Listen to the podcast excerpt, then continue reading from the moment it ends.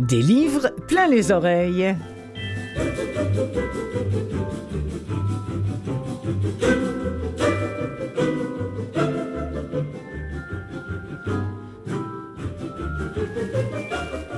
Bonjour à toutes et à tous, comment allez-vous Clotilde Sey au micro de Canalem pour vous présenter cette nouvelle émission de Des livres plein les oreilles, émission que vous écoutez peut-être via Canalem, via la télévision, via le site internet de Canalem ou encore par CKVL ou encore en balado diffusion. Aujourd'hui, ce doit être terrible cette sensation d'avoir eu les ailes de la création coupées et de n'avoir jamais pu les faire repousser pour tout dire, pour tout peindre, pour tout filmer ou pour tout raconter.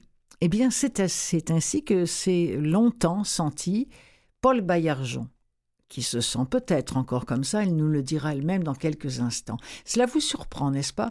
Moi, j'ai été surprise, en tout cas, parce que, comme tant de gens, euh, j'ai le sentiment, j'avais le sentiment, euh, nous avons le sentiment, nous qui passons à côté de cette femme sans vraiment la connaître, comme la plupart des artistes que nous aimons d'ailleurs, on a le sentiment donc d'une femme euh, accomplie, équilibrée, sage, très douce, capable via son métier d'actrice et de cinéaste de tout dire. Eh bien non.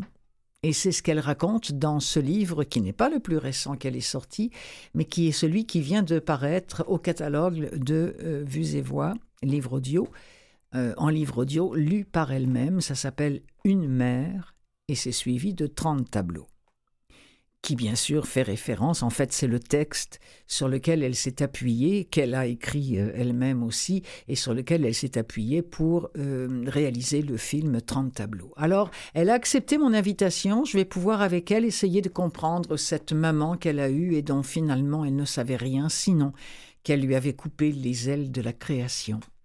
Et puis en seconde partie, on va retrouver Faline Bobier du CAEB qui a des nouveautés audio accessibles à proposer aux personnes mâles ou non voyantes et nous finirons par quelques incontournables du livre audio à nous glisser entre les oreilles bien sûr.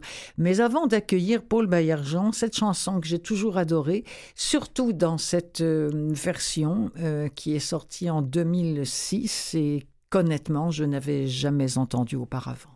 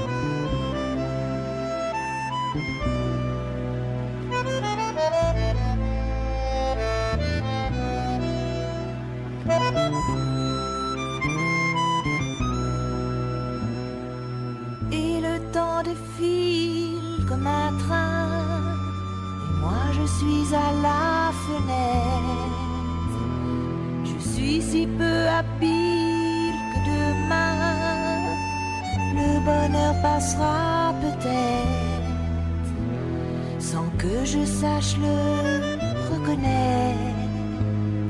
Si maman, si, si maman, si, maman, si tu voyais ma vie, je pleure comme je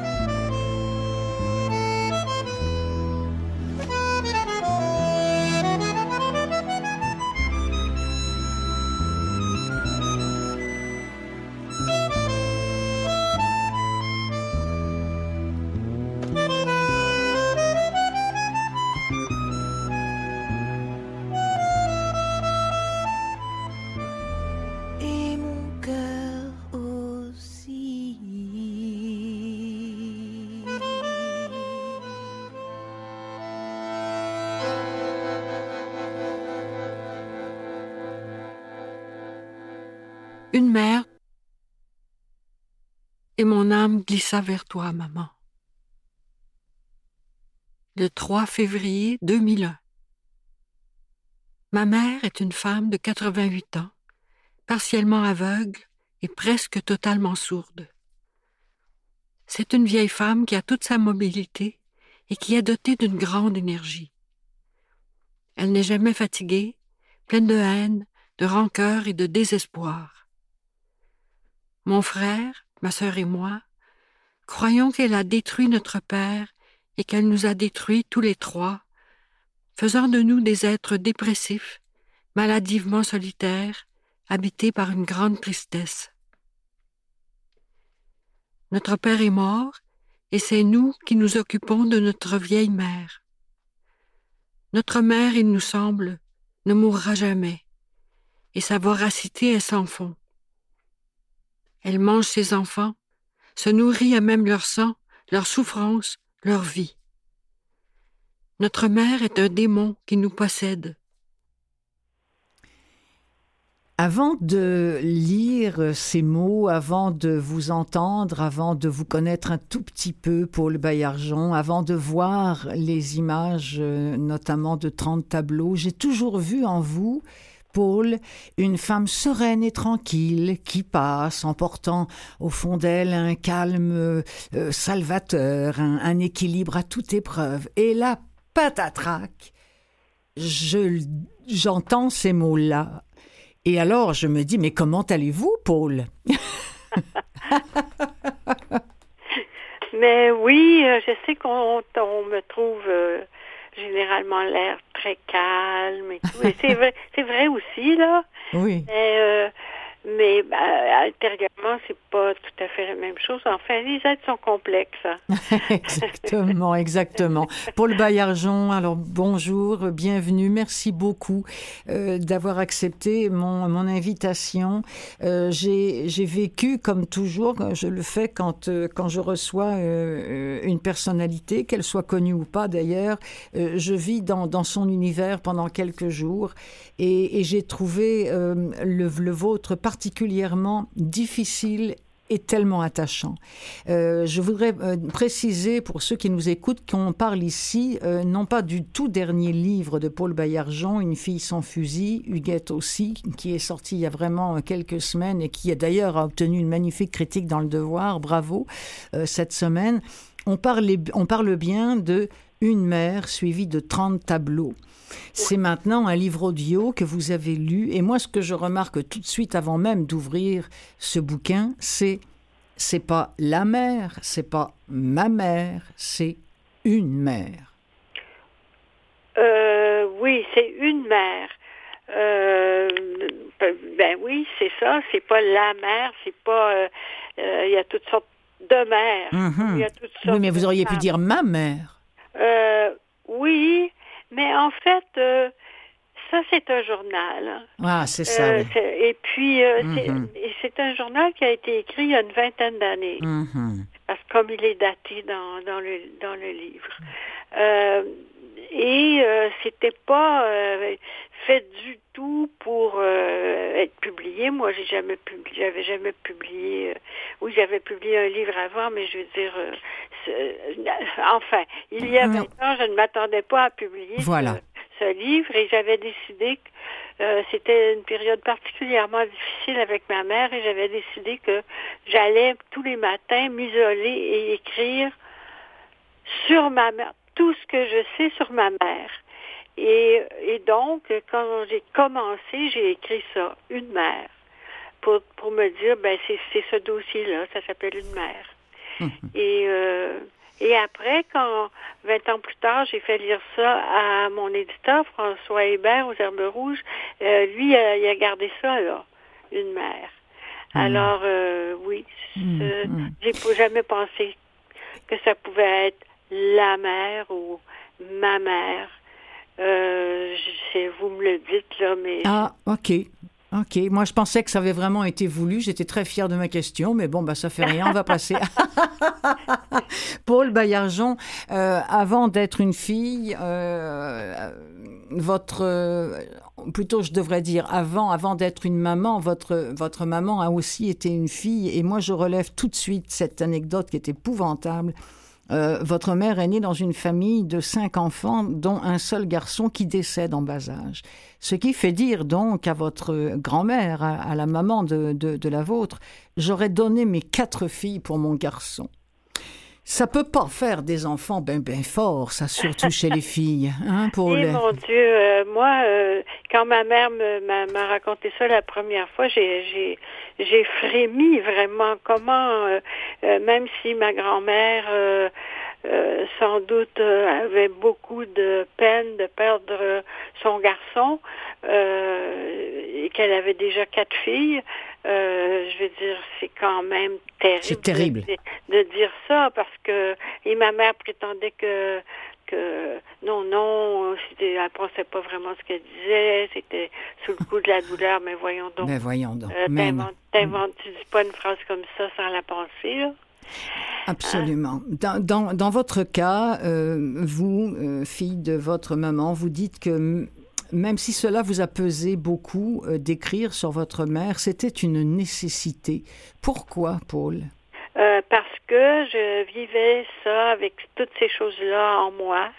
Euh, ça me causait beaucoup de problèmes, ça me rendait malade, ça et je sais pas, c'était moi qui n'ai jamais vraiment écrit de, de journaux. euh, euh, je me suis dit là, euh, je vais mettre ça devant, je, je vais le sortir quoi. Oui, c'est ça. je vais le sortir, puis après je vais me sentir mieux. Ouais. Et, euh, et, et c'est un fait que l'écriture, c'est c'est ça, c'est ce que ça fait parce que tout à coup, on a le- cet objet-là, l'éc- l'écrit, ce qui est écrit devant soi. Je veux dire, on peut, Mm. on peut le regarder, on peut le tenir dans sa main, on peut. Bon, c'est ce que tu as dans le.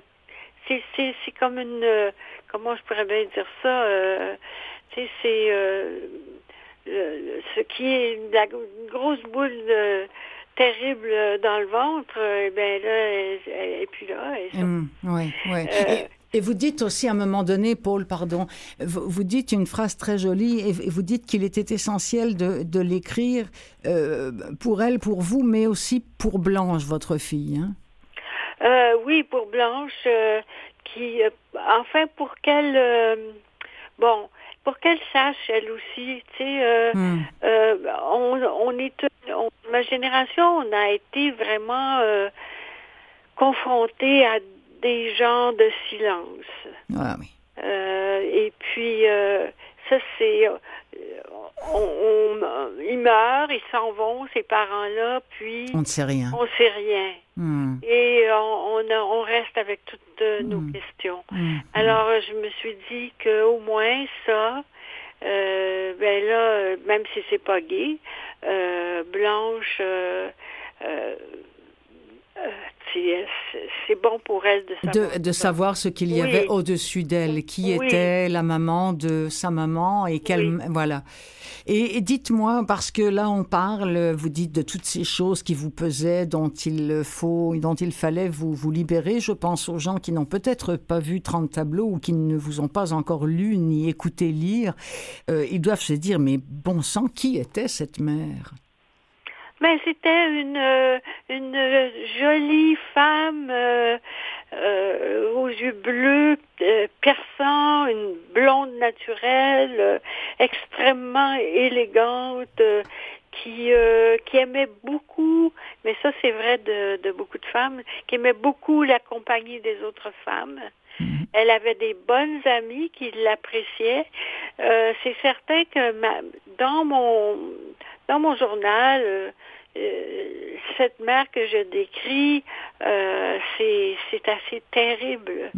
Je le sais. Euh, et, et maintenant que ma mère est partie, je, des fois je le regrette. Je me dis. C'est vrai? même- oui, parce que des fois je me dis, c'est pas parce que ça c'est pas vrai, mais il y a y avait autre chose. Ma mère était- avait aussi aussi euh, des qualités. Bien euh, sûr. Vous, vous avez euh, dit tout ce qui vous fait mal en fait. Oui, Euh, voilà. ça, Mais voilà. C'était- ça le, le, Hmm. le projet dans le fond. Oui, oui, oui. oui, Mais enfin, quand même, il y a, il y a ces, ces migraines dont, dont vous Oui. parlez, qui vous ont tenu depuis l'âge de, de 9 ans, alité parfois pendant, pendant des jours. Euh, vous dites dans votre introduction à ce livre que les trois enfants étaient euh, des enfants euh, à tendance dépressive. Euh, bon, euh, on, on peut s'entendre sur le fait que c'était pas sûrement quelqu'un qui a su vous donner peut-être tout l'amour auquel vous aspiriez, quoi. Ben, c'est-à-dire que c'était pas une femme affectueuse. Non, c'est ça. Elle savait pas faire ça. Mhm. Euh, elle savait très très bien s'occuper d'une maison, faire les repas, faire tout ce qu'une femme fait dans une maison. Euh, mais elle, elle, Elle savait pas aimer. Elle ça, savait elle pas. savait pas comment prendre son enfant dans Mhm. ses bras. Elle savait Mhm. pas. Elle savait pas comment. Elle savait pas. ça. Alors, on vous voit, Paul Baillargeon, dans, dans ce livre, euh, ben, en tout cas, non, c'est pas un- vraiment un livre, c'est un récit, c'est un journal. Euh, on, on vous voit désespérément osciller entre la haine et malgré tout l'attachement pour elle. Je voudrais qu'on en- qu'on écoute un deuxième extrait de Une mère, lu par Paul Baillargeon. Mais parfois, de rares moments surviennent. Quelque chose surgit qui balaie la révolte. Et alors, l'enfant apparaît. Comme la dernière fois, quand ma mère est venue me reconduire à la porte de la maison des aveugles. C'était l'heure du souper et déjà, les pensionnaires s'entassaient devant l'ascenseur avec leurs cannes et leurs marchettes. Ma mère m'a prise par la main et passant au travers de ses compagnons de vieillesse, elle a ouvert la porte des escaliers et devant moi, elle a descendu prestement les trois étages qui mènent au rez-de-chaussée où se trouve la sortie et aussi la salle à manger. À la porte, ma mère m'a regardé puis elle a dit Tu vois là, c'est terrible. Je veux pas que tu partes. Ça me fait une peine immense. Je voudrais que tu restes. Je veux pas que tu t'en ailles. Mais pars. C'est comme ça. Dans ces moments, j'oublie tout. J'ai juste envie de la prendre dans mes bras, de la bercer, et qu'elle meure là, contre mon cœur. Oh, c'est tellement touchant, hein, Paul. Puis, euh, je, pensais à vous, moi, en l'écoutant et, et en le lisant, parce que généralement, je fais, je fais les deux en même temps. Et, et je me disais, mais euh, ça a été dur pour l'écrire, mais pour le lire, ça a Ouais. dû vous faire remonter tellement d'émotions.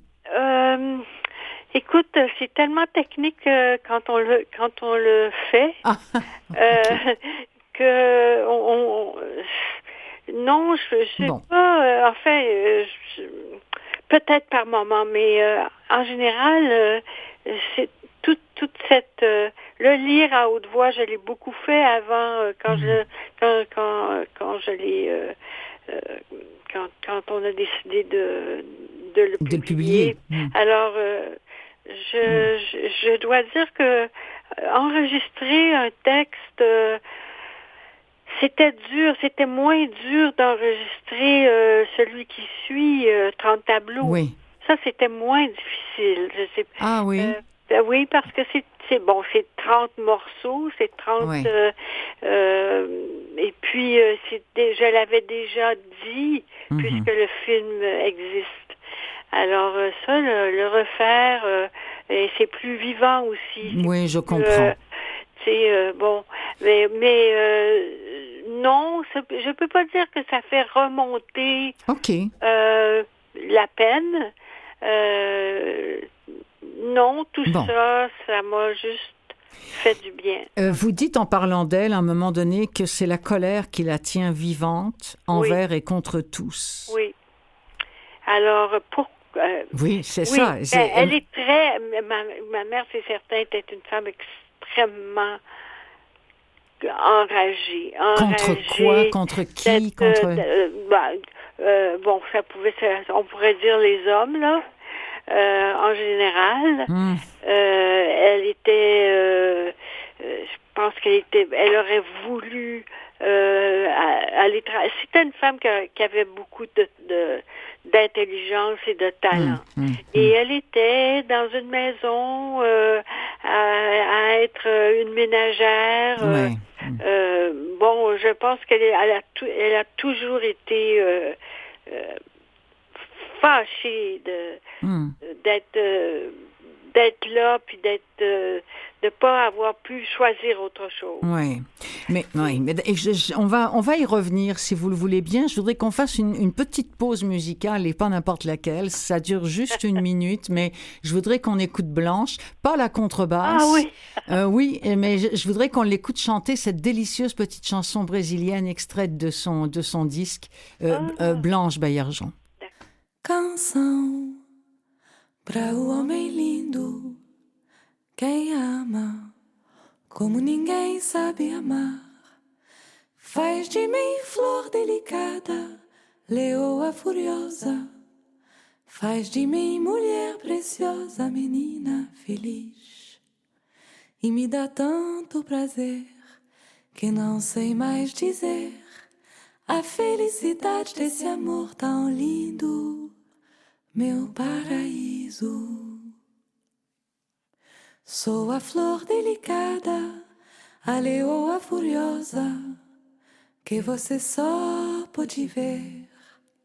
E te agradeço, coração aberto, pras lindas portas que você abriu do amor infinito. C'est beau, c'est beau, Ah. beau, beau. C'est Oui. tellement magnifique, vraiment. Oui, c'est beau puis c'est joie, c'est tendre. euh, Oui. euh, Mais ça vous ressemble beaucoup. Je, je trouve que la façon dont, dont euh, Blanche chante, c'est beaucoup vous quand vous parlez. Je, Ah bon? je ressens la même tendresse, la même douceur. Bon, c'est gentil, merci. Ben je, oui, ben je- je- oui, ben voilà. Puis je vous, vous promets que j'avais pas prévu de vous dire ça. C'est parce que tout d'un coup, je vous entends parler, je vous entends lire et je l'entends chanter, et je trouve ah. Il y a une filiation évidente. Il nous reste quelques minutes seulement. Je voudrais qu'on parle un tout petit peu de ces 30 tableaux, où encore une fois d'ailleurs l'ombre de votre mère, mais pas que ça évidemment, plane sur cette vie. J'ai une question. Ces 30 tableaux existent au cinéma, mais vous qui aimez tellement dessiner, qui avez beaucoup dessiné, qui avez regretté de ne pas, euh, de ne pas pouvoir euh, euh, en faire plus dans, dans le domaine de la, de la création euh, des arts visuels, est-ce que les 30 tableaux existent? Est-ce qu'ils sont sur un mur quelque part? Ah non, non, ils Ça ne sont pourrait. pas- ils- oui, mais ils, euh, non, mais mais en fait, le- les 30 tableaux, il y a toutes, presque toutes les œuvres que dans 30 tableaux sont de moi, donc Ouais. euh, ils sont déjà euh, Oui, euh, illustrés, si vous voulez, Incorporés, bien sûr. voilà. Oui.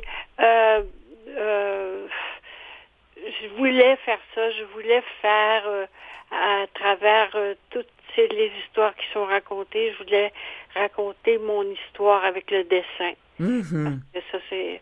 Et puis, euh, j'aime beaucoup le film. Je trouve, euh, malgré tout, qu'il est moins sombre. Absolument. Euh, et il est drôle même. oui, à certains égards, bien sûr. Et euh, voilà. Bon. Et puis, euh, je, je, je, ça, me- je trouve que ça va, ça se répond en même temps, les deux, la mère, une mère et, et 30 tableaux, ça, ça se répond, Ça se à, répond. à 10 ans d'intervalle. Exactement. Paul, euh, vous dites à un moment donné écrire pour ne pas mourir. J'ai tout de suite pensé à une chanson d'Anne Sylvestre. Euh, on va se quitter là-dessus, mais ne raccrochez pas tout de suite. On va se dire au revoir après. Parfait. pour ne pas mourir. Sagesse ou délire, écrire pour tenter de dire, dire tout ce qui m'a blessé, dire tout ce qui m'a sauvé, écrire et me débarrasser. Écrire pour ne pas sombrer. Écrire au lieu de tournoyer, écrire et ne jamais pleurer, rien que des larmes de stylo qui viennent se changer en mots pour me tenir le cœur au chaud. J'ai 27 ans. J'écris. J'écris pour ne pas mourir. Je n'écris jamais. Mais la main écrit en ce moment. Elle commence quelque chose qui sort du néant. Je porte quelqu'un sur ma hanche, quelqu'un dont le sang crie vengeance, quelqu'un qui m'assassine quand je n'y prends pas garde, quelqu'un dont j'écoute et reconnais l'histoire avec effroi. J'ai 27 ans. J'écris. Je suis dans la colère. La colère des origines maudites. J'écris. Toutes ces femmes, ces impuissantes, ces arriérées mentales. Elles habitent dans des maisons avec des rideaux fleuris pour masquer les barreaux. Elles mangent des Valiums pour déjeuner elles parlent à leur migraine toute la journée. Le soir venu, elles préparent des tas de pantoufles et de journaux et pour se rassurer, elles disent qu'elles aiment leurs enfants morts de peur dans des chambres roses et bleues. Écrire pour ne pas mourir,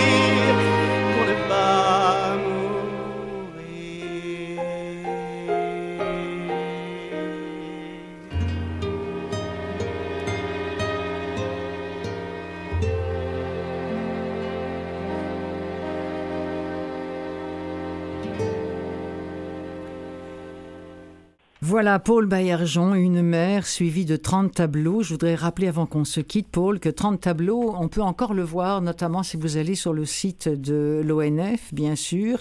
Une mère suivie de 30 tableaux, ainsi que le, plus récent livre de, Paul Baillargeon est disponible sur papier et en audio. Euh, maintenant, c'est au catalogue Vues et Voix livre audio et sur d'autres catalogues aussi. C'est aux éditions Herbe Rouge sur imprimé. Merci Paul Baillargeon, merci infiniment pour l'entrevue. je vous remercie. Ah, passez une belle journée, puis prenez soin de vous. Oui, ah oui, oui. N'inquiétez pas. Oh, allez, au plaisir, Paul.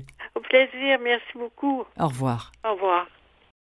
Des livres plein les oreilles, la suite.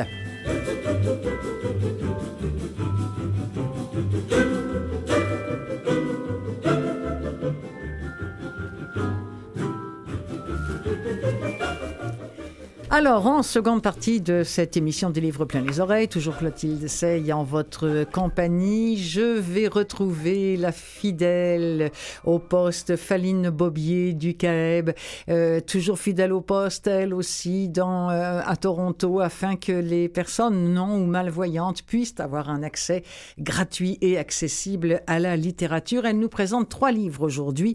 Espérons que nous ayons le temps. Il faut qu'on s'organise à tout prix pour, que, pour avoir le temps. Alors ensuite, je vais vous faire découvrir en audio, euh, peut-être pas un auteur, mais euh, peut-être en livre audio, parce que vous savez peut-être pas qu'il a été enregistré. C'est l'univers de Luca Di Fulvio, qui est un auteur italien.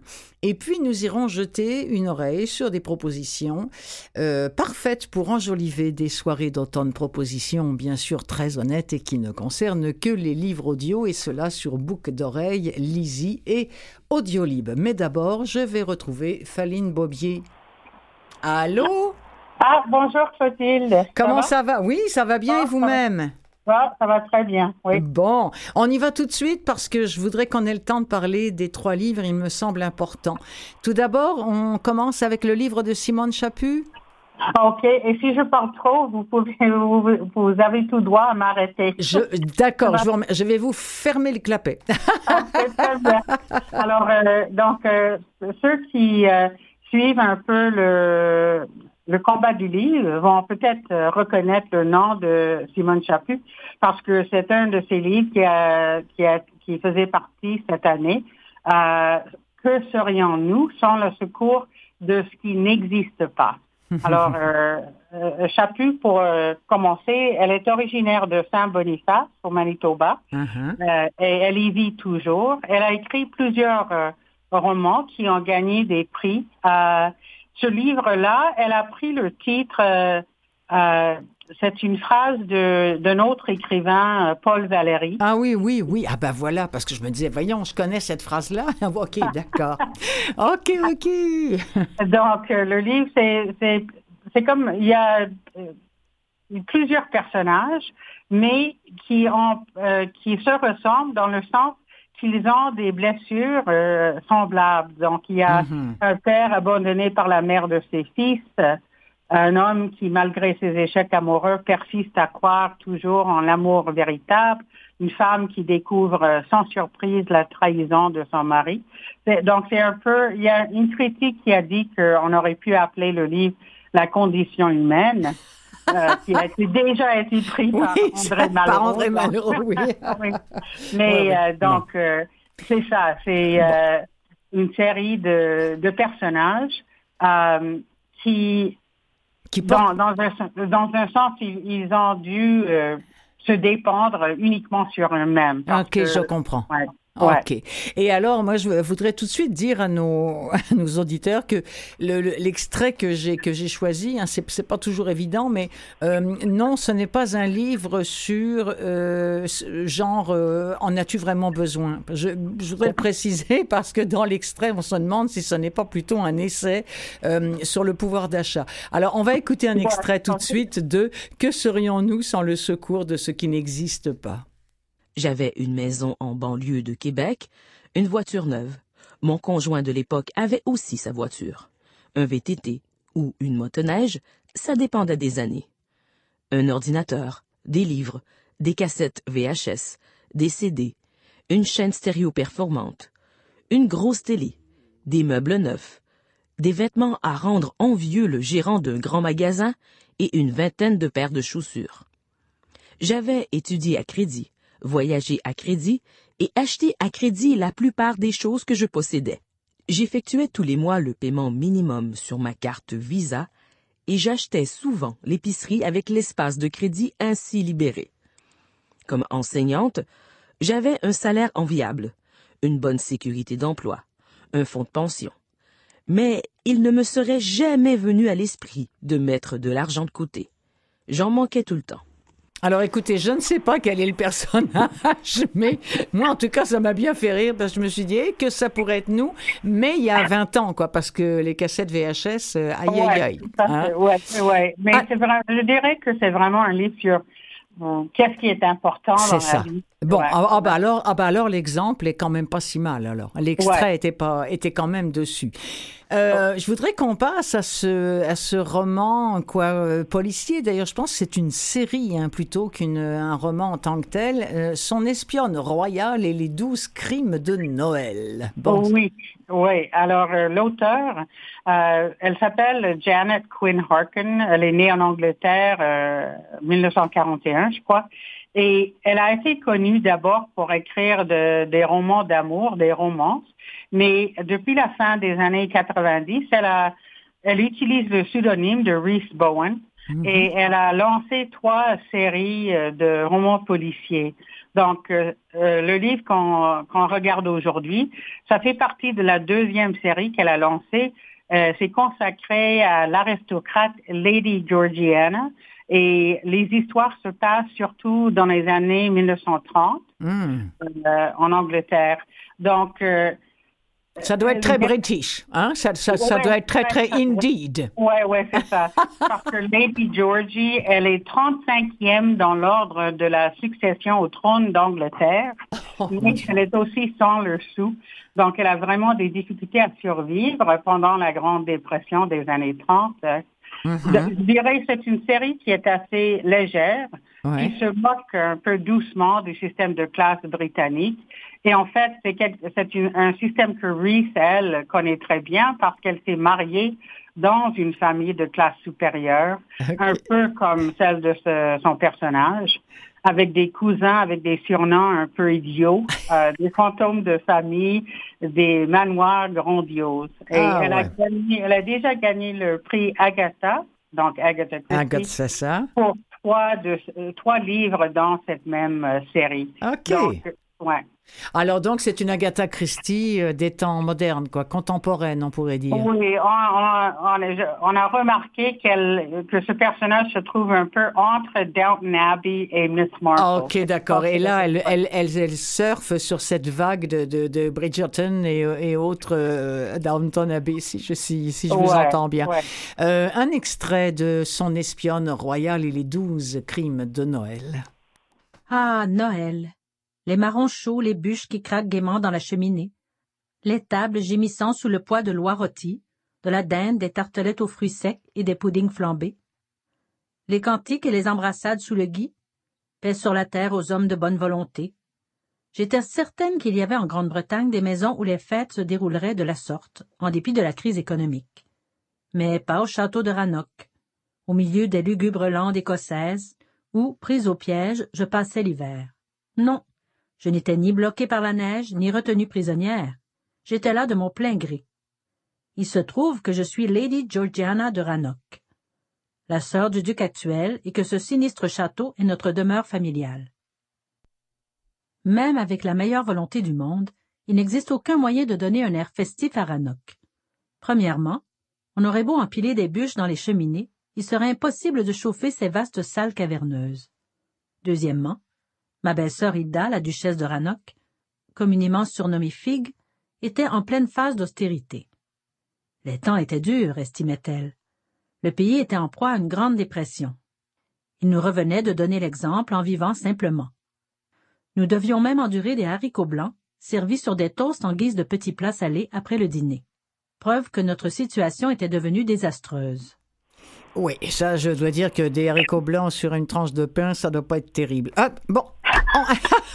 Euh, Faline, on passe tout de suite au dernier parce que euh, j'y tiens. Montréal et la bombe par Gilles Sabourin. Là, on est dans un livre d'histoire.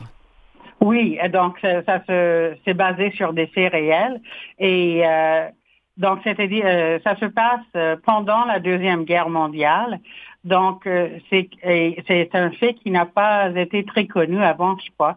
Donc euh, les Britanniques pour prendre de vitesse sur Hitler et ses physiciens ont choisi Montréal et c'est là qu'ils ont implanté en secret en pleine guerre un laboratoire de recherche nucléaire. Hmm. Euh, ils avaient deux objectifs, euh, euh, mettre au point une bombe et trouver une source d'énergie nouvelle aussi. Et Gilles Sabourin, quand il a commencé à faire des recherches sur cette période ou cette, cette période euh, historique, ce qu'il a trouvé, c'est que il dit la première chose qui lui a frappé, c'est qu'il y avait beaucoup de femmes qui avaient travaillé à Montréal, euh, mais dont personne n'avait jamais parlé, donc qui avaient travaillé dans ce laboratoire. Donc, il s'est mis à la recherche de ces personnes et il en a retrouvé deux, ainsi que beaucoup d'enfants de ces chimistes, physiciennes et mathématiciennes. Ah oui. Donc, euh, elle voulait vraiment que leur, leur histoire soit, soit, connue. soit connu. À quel Ouais. témoignage euh, Parce Ouais, que, oui, ouais. honnêtement, moi, je n'avais jamais en euh, entendu parler de, non, de cette histoire-là. Alors, euh, très intéressant. Montréal et la bombe de Gilles Sabourin. Je rappelle que tous ces livres dont nous parlons euh, avec l'ami Faline Bobier sont euh, en, en version accessible, hein, audio accessible pour les personnes mal ou non voyantes, notamment en passant par CAEB. Euh, on va écouter un extrait, d'accord, Ah, ok, très bien, oui. Montréal est en effet épargné par les affres de la guerre. Aucun bombardier allemand ne s'aventure dans le ciel canadien. Montréal, comme d'autres grandes villes nord-américaines, se prépare tout de même à cette éventualité, mais de façon assez légère. Les simulations de blackout ne sont pas toujours prises au sérieux, comme cette nuit d'octobre 1943, où les lumières de la gare centrale et de l'université McGill sont restées allumées. Le rationnement est beaucoup moins sévère qu'en Angleterre. Les expatriés britanniques, qui suivront Alban, s'empresseront ainsi d'envoyer à leurs familles des colis contenant des produits comme du beurre, denrées introuvables outre-Atlantique.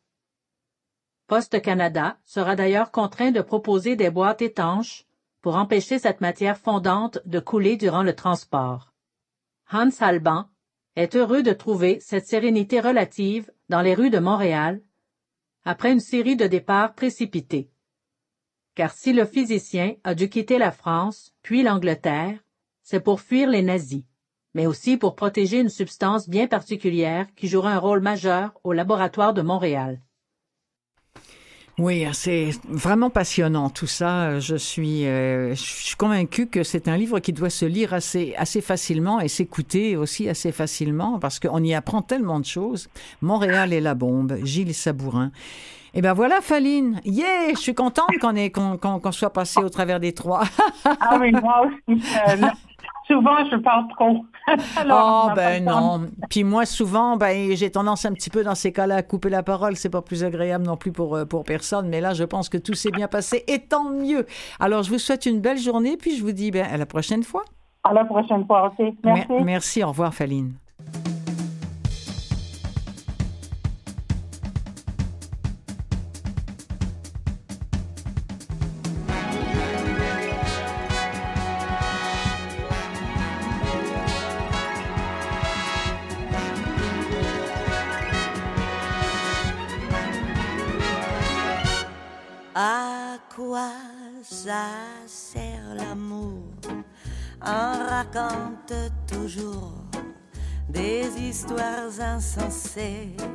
À quoi ça sert d'aimer? L'amour ne s'explique pas, c'est une chose comme ça qui vient, on ne sait d'où, et vous prend tout à coup. Moi j'ai entendu l'amour fait souffrir, que l'amour fait pleurer. À quoi ça sert d'aimer? L'amour, ça sert à quoi? À nous donner de la joie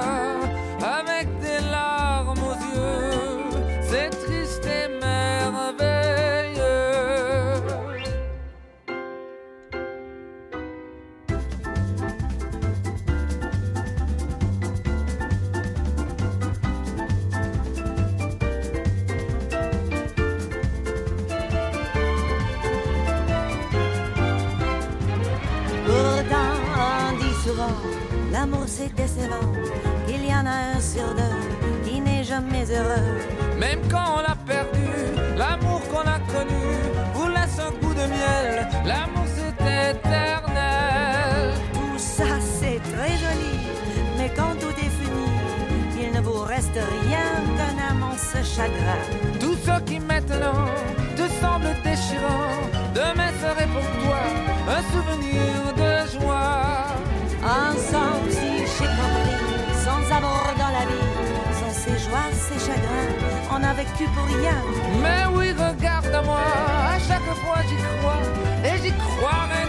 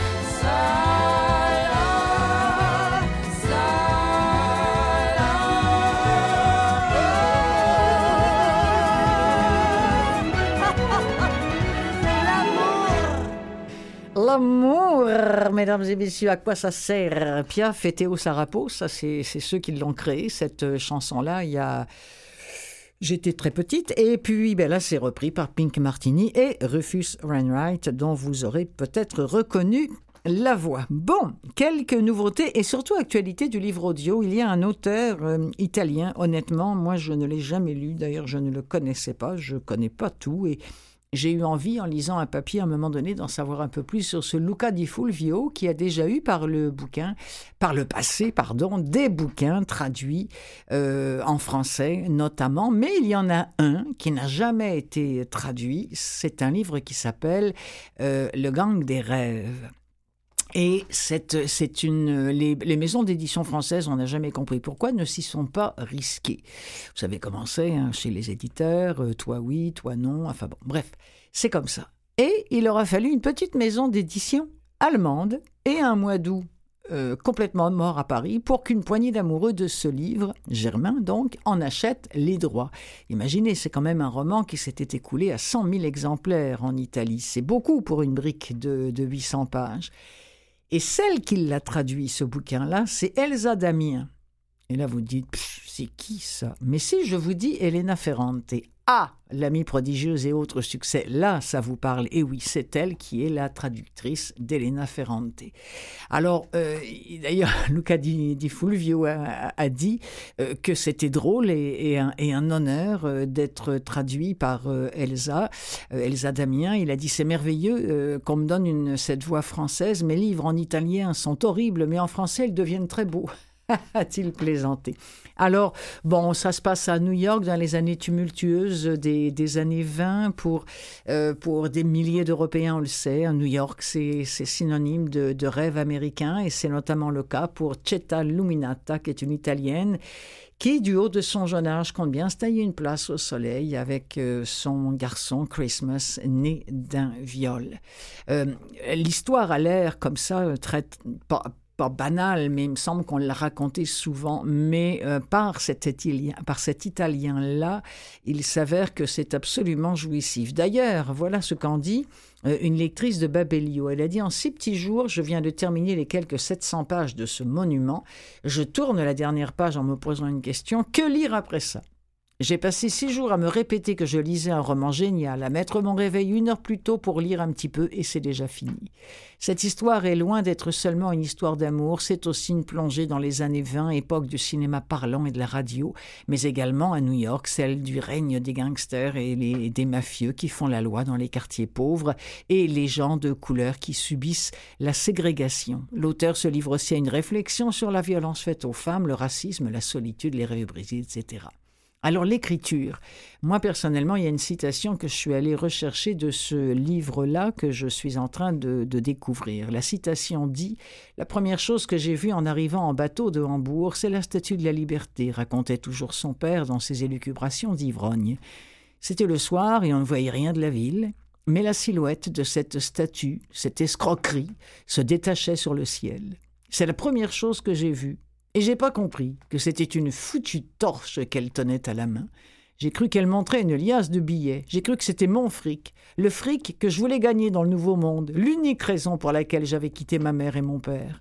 Et non seulement j'ai trouvé ni fric, ni liberté dans cette ville merdique, et chaque fois que je lève les yeux au marché, je vois cette connasse de statue qui est là et qui se fout de ma gueule. Avec sa torche, elle a brûlé tous mes rêves.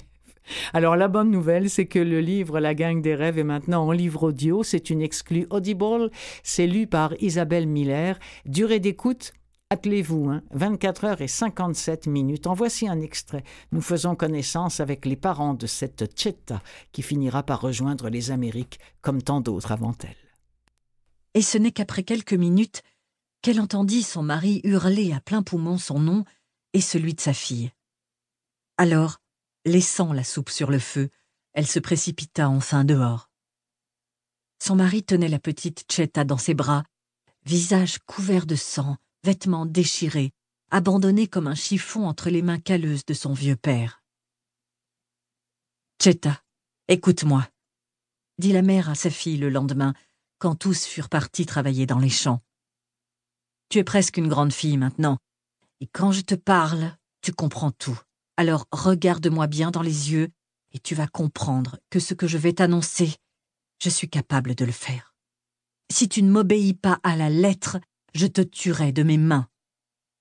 Alors elle prit une corde et l'attacha à l'épaule gauche de la gamine. Lève-toi, lui ordonna-t-elle.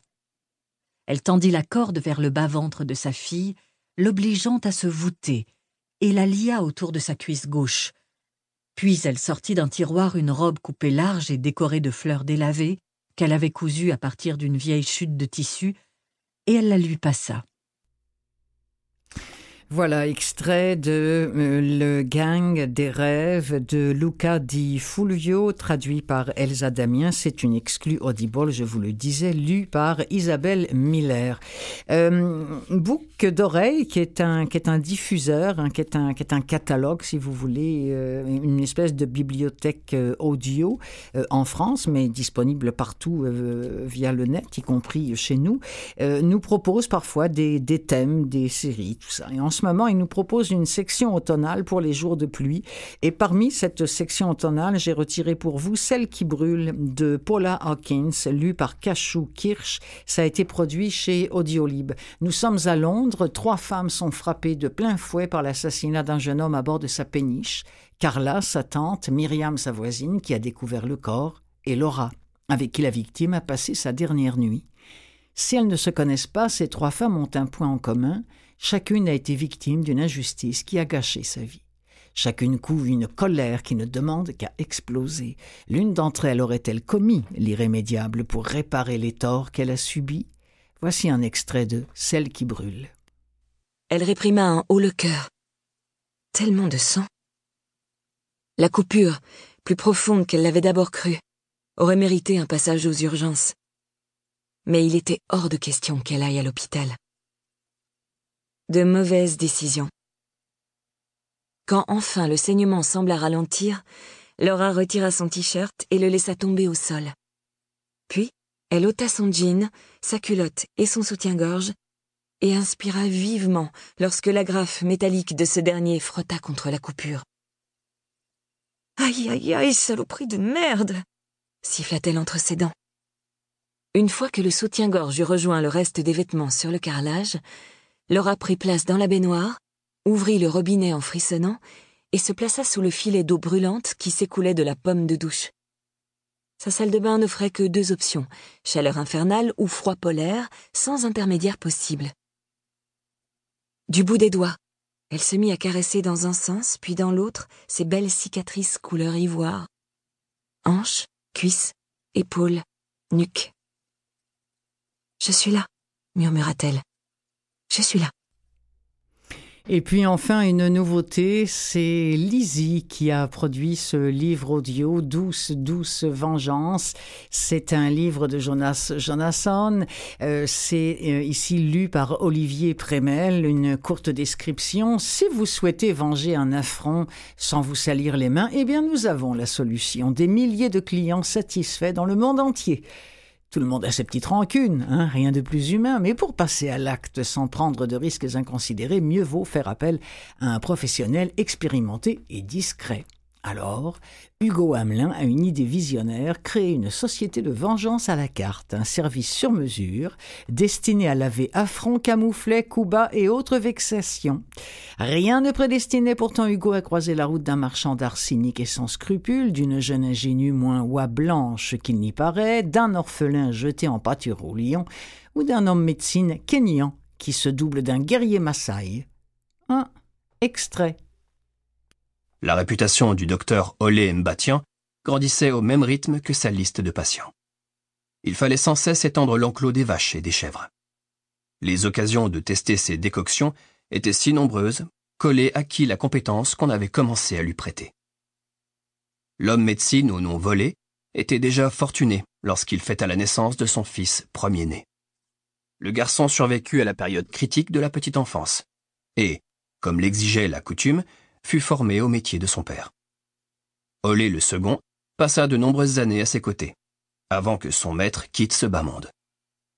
Quand survint l'inéluctable, il conserva le nom volé, mais barra son titre et brûla sa blouse blanche. Des patients venus de loin lui avaient appris que, à la différence des hommes médecines, les docteurs pouvaient entretenir des liens avec la magie noire. Un homme médecine que la rumeur disait sorcier n'avait pas beaucoup d'avenir dans la profession, ni beaucoup d'avenir tout court. Au docteur Olé Mbatian succéda ainsi Olé Mbatian l'Ancien, qui transmit le flambeau paternel à son fils premier-né, connu sous le nom d'Olé Mbatian le Jeune. C'est avec lui que commence notre récit et que vous allez poursuivre si vous vous procurez en audio Douce Douce Vengeance et sur le catalogue de chez Lizzie notamment parce que c'est eux qui l'ont produit mais on retrouve ça sur plein d'autres catalogues de livres audio euh, européens. Voilà ce qui met un terme à l'émission des livres plein les oreilles pour cette semaine que j'ai eu le plaisir d'animer pour vous, euh, accompagné comme toujours par l'ami Jean-Sébastien La Liberté.